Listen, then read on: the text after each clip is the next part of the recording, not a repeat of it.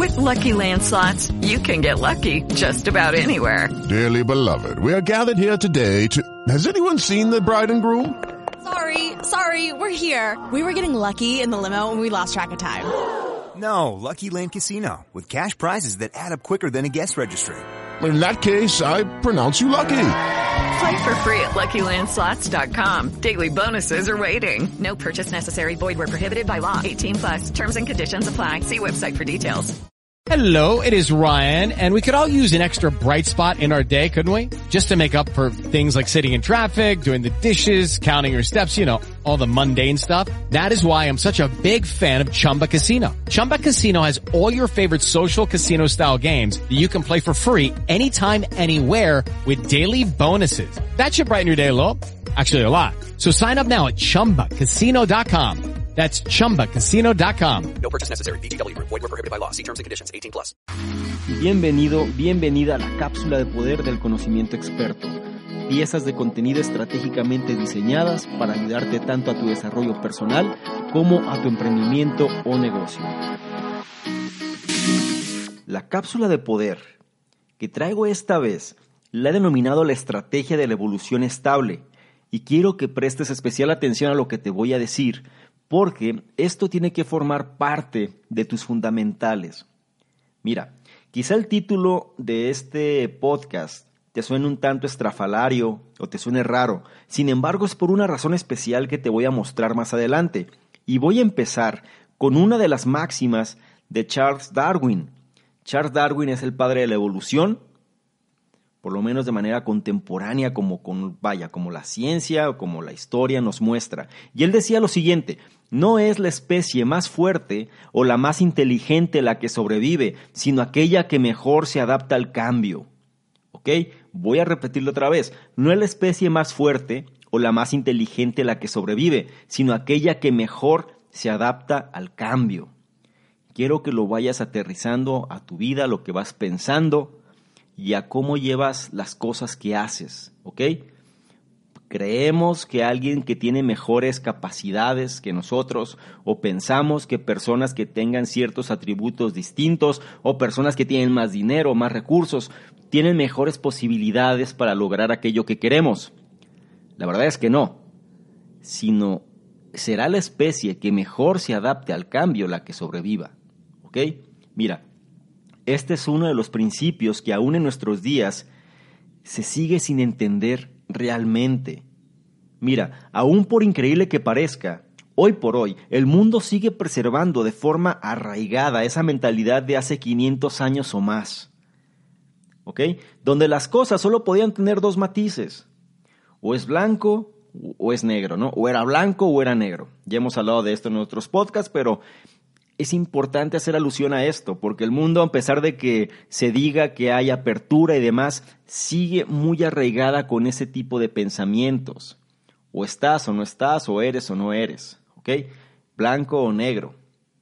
La realidad es que esta forma de ver las cosas es muy limitada, ya que restringe nuestra capacidad de entendimiento y nuestra curiosidad, ¿ok? Te bloquea.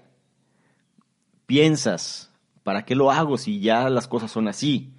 O es más, ¿para qué me molesto en hacer esto si sé que las cosas ya funcionan de esta manera sin entender por qué funcionan? Esa es la parte interesante. No sabemos por qué, pero sabemos que así es. Mira, si todavía tienes dudas sobre este tipo de pensamiento, sería interesante que revises la historia quizá de Galileo Galilei o de Nicolás Copérnico, ¿no? Donde la mentalidad de forma muy arraigada de la sociedad en esa entonces, los hizo retractarse, ¿sí? Sobre los descubrimientos que habían hecho, ¿no? Cosas como que la Tierra no era el centro del universo, o cosas que para el día de hoy resultan obvias, como que la Tierra eh, no era redonda. Entonces, se pensaba de una manera, y era tan arraigado ese pensamiento que estas personas que trataban de mostrar cosas distintas porque lo pudieron comprobar, tenían que retractarse independientemente que tuvieran las pruebas en la mano. ¿Ok? Entonces, al día de hoy, eso nos parece cómico. ¿Cómo alguien no podía ver lo que hoy en día es una realidad comprobable? Por ejemplo, que la Tierra es redonda. La cuestión es que esa historia se repite una y otra vez incluso en nuestros días. Solemos pensar, como les dije antes, que hay apertura, que, que ya la gente es más sabia, que ya se tienen más conocimientos, pues la verdad es que no. Es decir, se puede pensar, se puede ver, pero las, las, perdón, las actitudes que se llevan o que el mundo como funciona o la sociedad, el status quo y demás sigue muy arraigado en ese tipo de pensamiento de blanco-negro. La sociedad es así, porque va a ir en contra de lo radical, de lo nuevo, de lo extraño, de lo raro, de lo poco común. ¿Ok? Hasta que quede asentado como una verdad comprobable. Y entonces, solamente entonces, la mayoría se adapta a esto nuevo. A quien no lo hace, ¿sí? O cualquier persona o ser que no se adapta a esto nuevo, que ya forma ser una realidad o forma ser parte de algo que ya la gente toma como un hecho, simplemente queda rezagado y muy posiblemente dejará de existir. Es simple, es directo, quizá para algunos cruel, pero es así. Y Darwin lo explicó bien, que el mejor se adapta al entorno cambiante, es el que sobrevive. Así que te invito a que dejes de pensar, en caso de que esto aplique para ti, en términos de blanco o negro como hace 500 años, y empieza a concebir la idea de que realmente no hay verdades 100% absolutas. Es decir, podríamos entrar en un diálogo sin fin sobre este tema, pero analiza esto, la gran mayoría de los problemas del mundo vienen precisamente por esta falta de adaptación, donde se trata de forzar las cosas para que una postura predomine.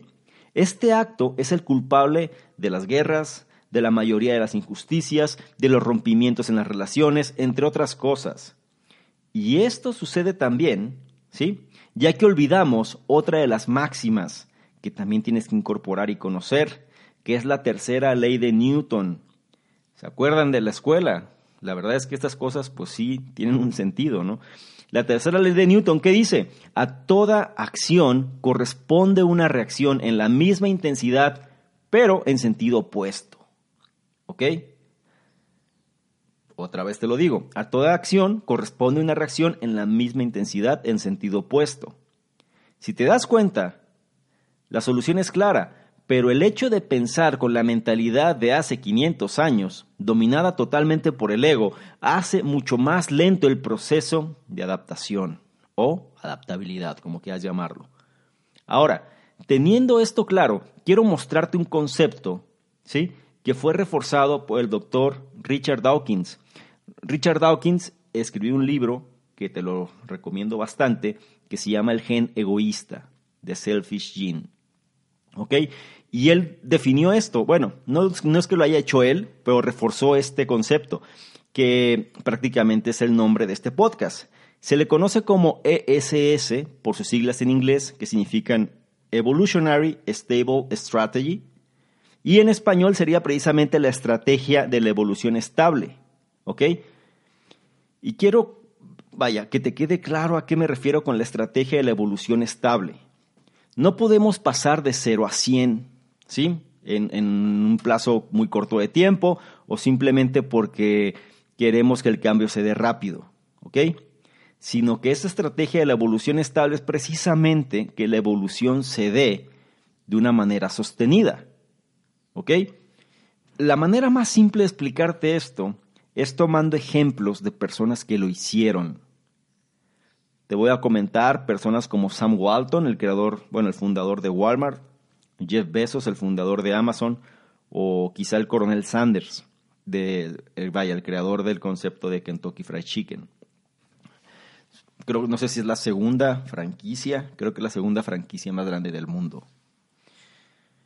Mira, este concepto de la estrategia de la evolución estable, lo que te incita o lo que, vaya, lo que tiene que hacer es que tú logres ver, observar primero qué es lo que sucede en tu entorno, lo que está alrededor, qué es lo que funciona, lo que no, y tomes eso y lo incorpores a tu vida. Tomes esas partes que hacia donde el mundo se va moviendo y no seas de los que queden rezagados, ¿ok? Sino que lo vayas incorporando a tu vida. De Sam Walton te puedo decir, él lo que gran parte de su éxito, o sea, el grupo Walmart, que viene siendo una de las empresas más rentables del mundo. Al momento que estaba él, fue de los hombres más ricos del mundo.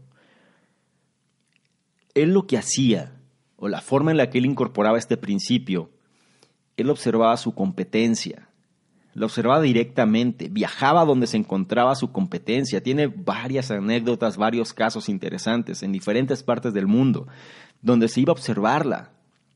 Y él veía que era lo que hacían sus diferentes competidores, competidores de diferentes ramos, no nada más significa que tuviera una competencia directa, sino la competencia directa, la competencia indirecta, la competencia de un competidor contra otro competidor. Él analizaba todo.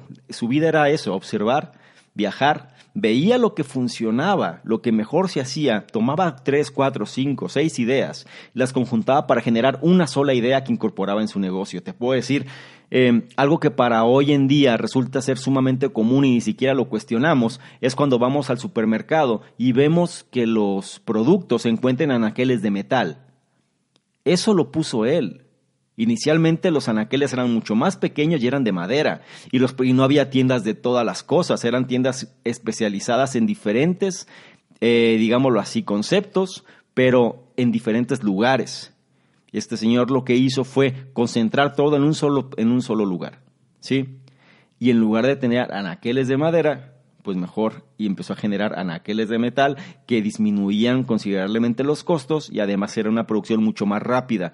Hay muchos claros oscuros aquí con esta empresa y que afecta a las economías y pero no estamos aquí para cuestionar o criticar o juzgar. Estamos aquí para observar y ver las cosas como son por los hechos que son y de qué manera funcionan y de qué manera optimizan y cómo esas enseñanzas nos pueden ayudar a nosotros a mejorar lo que nosotros hacemos también.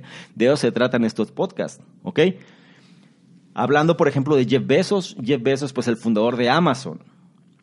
O sea, imagínate la, el criterio para él sacrificar su propio negocio, porque inicialmente su negocio era la venta de libros para pasar a todo el contexto electrónico de los ebooks, Kindle y todo esto, ¿ok?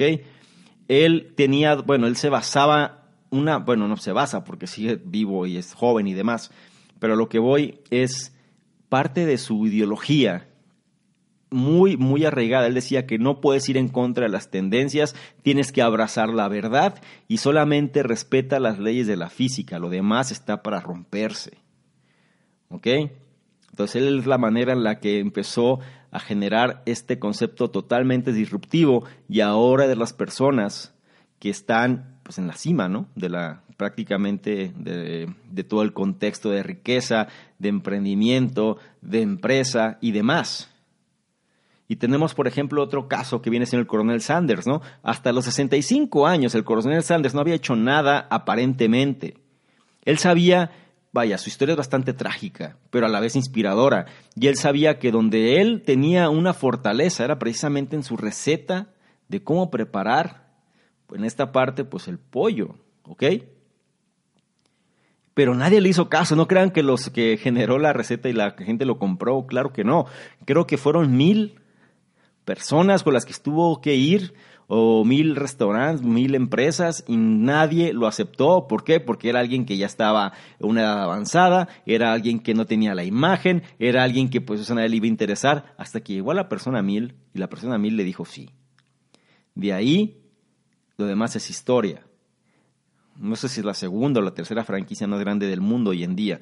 Vaya, y con esto no quiero decir que sea buena la, la comida de Kentucky Fried Chicken o mala, digo, al final no estamos hablando igual tampoco para evaluar eso ni para juzgar. Estamos hablando de los hechos y de las cosas que hacen que esta evolución, ¿no? O este concepto de la estrategia de la evolución estable funcione. ¿Por qué? Porque se adaptaron.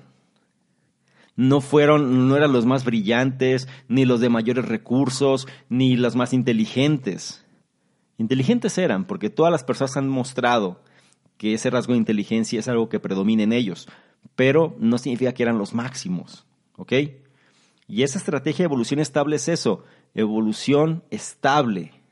No se trata de picos donde se dispare totalmente las cosas y luego baje otra vez, sino que tiene que ser estable para que pueda perpetuar en el tiempo, ¿ok? Eso es un problema porque la gente piensa en el corto plazo, ya que, vaya, la clave de que las cosas funcionen es cuando piensas en el mediano o largo plazo. Las cosas las haces no para un resultado mañana, sino a lo mejor un resultado en un año, en dos, en cinco, en diez.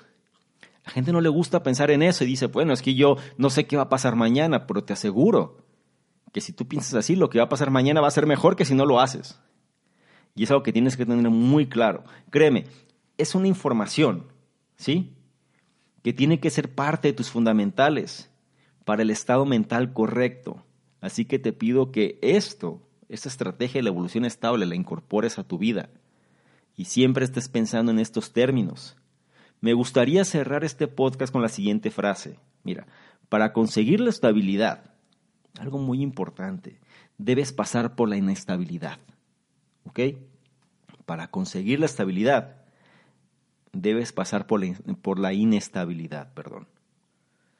Tu vida tiene que tener ciertos contrastes para poder valorar las cosas. No todo va a ser óptimo, no todo va a ser perfecto, pero tampoco todo va a ser malo. Pero tiene que ser con contrastes para que esto bueno realmente se valore como bueno para ti. O cuando las cosas son malas, tú sepas que viene un contraste bueno después. ¿Ok? Pero sí es verdad que para que tú logres estabilidad real, o por lo menos para que valores el concepto de estabilidad y la veas como estabilidad, debes de pasar por la inestabilidad. Así que si estás en un momento inestable, no te preocupes, al contrario, enfócate en sobrepasar eso, porque después viene el momento estable donde vas a saber qué hacer si logras sobreponerte al momento inestable. ¿Ok? Y bueno, eh, algo que también me gustaría decirte es, no pienses como las masas, ¿sí? Y adáptate a tu propia visión del mundo, ¿ok?